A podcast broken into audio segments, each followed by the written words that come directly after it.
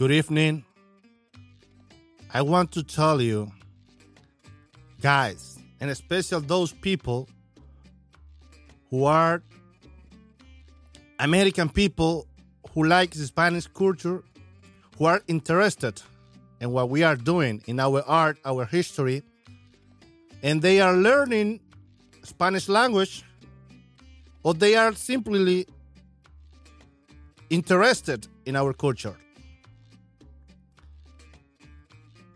Most of you don't know about our real culture, our real history, in our real art.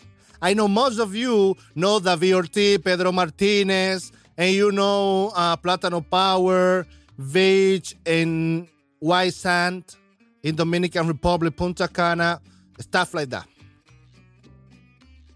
And that's it. But the Hispanic culture have much more than you know and much more than people show. When Spanish people are in United States in the bigger cities, they don't show their real culture. Sometimes they show the most surface culture. Part of our behavior, we like parties, uh, we like drinks, hookah, dance, bachata, salsa, but it, it is not the whole culture. It is not everything. And you need to know more about us if you want to value more. If we want to show our values, you have to do an effort to know more about Hispanic culture. We have great writer. We have great musician. I don't know if you remember the song Por amor, por amor, por amor. This is Dominican guy. We have incredible politician, thinker. We have poets. Nice poetry tradition in Dominican Republic. We have a great history that you have to know.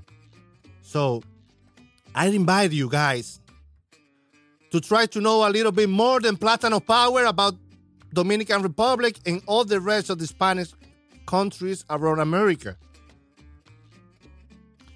Sometimes we qualify people and we made a qualification about what we see in TV, what is in trending. Trending is not the culture. Sometimes you see something in trending and you think that it represents us, but it's not represent us because it's not our culture. It's just trending, something that ha- that is happening or happened that many people pay attention to that, but it, it is not our culture. And you need to know more about us. We have great theater project. We have podcasts, music. We talk about our culture. If you are interested and in to know more about our Spanish culture, let, us know, let us know. We can record podcasts in English. We can do more to show our culture. Because I saw many people who who would like to help Dominicans community, Spanish community, but they don't know how to relation with that with us. And sometimes they made a big mistake. They want to promote our most ugly arts, our more stupid things that we are doing that isn't trending.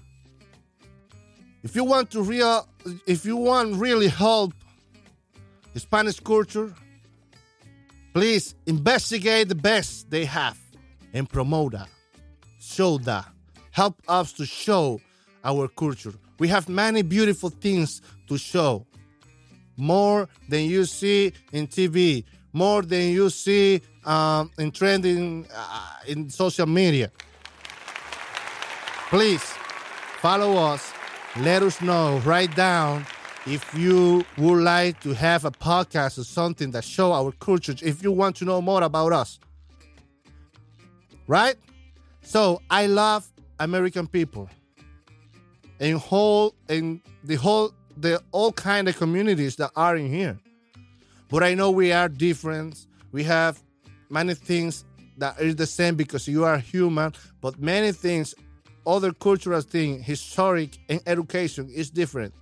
So instead, to make a mix mix up everything, I know we are all together. We are all together. We are the same. Or another occasion, the other extreme is we are very different. We have to be uh, separate. Two kind of, of mistaking that in United States is happening. The mix up and the absolutely separated. And I don't think this no work. The things that work, that really work, is to show part in part our culture, our way to be of being, our literature, our music, our our play. We have a great play, great writer, great musician. Many guys who are working hard for the arts and the culture in this country, but they are not in trending. What is in trending is the problem. Some Hispanic boy kill another, or this kill another. This white people kill, it made a mass shooting, and we don't know each other. We need to know each other. We need to know the culture of both. If you need to know the culture, we need to show what we have. And that's it. That's the good beginning. That's why we are the real face of Hispanic culture and art. Come to this movement promote the things that really import that are not just because they are in trending but because they are good they are beauty beautiful. They are something that comes from hearts. Good beauty and true. That's the things we need to show the art. Thank you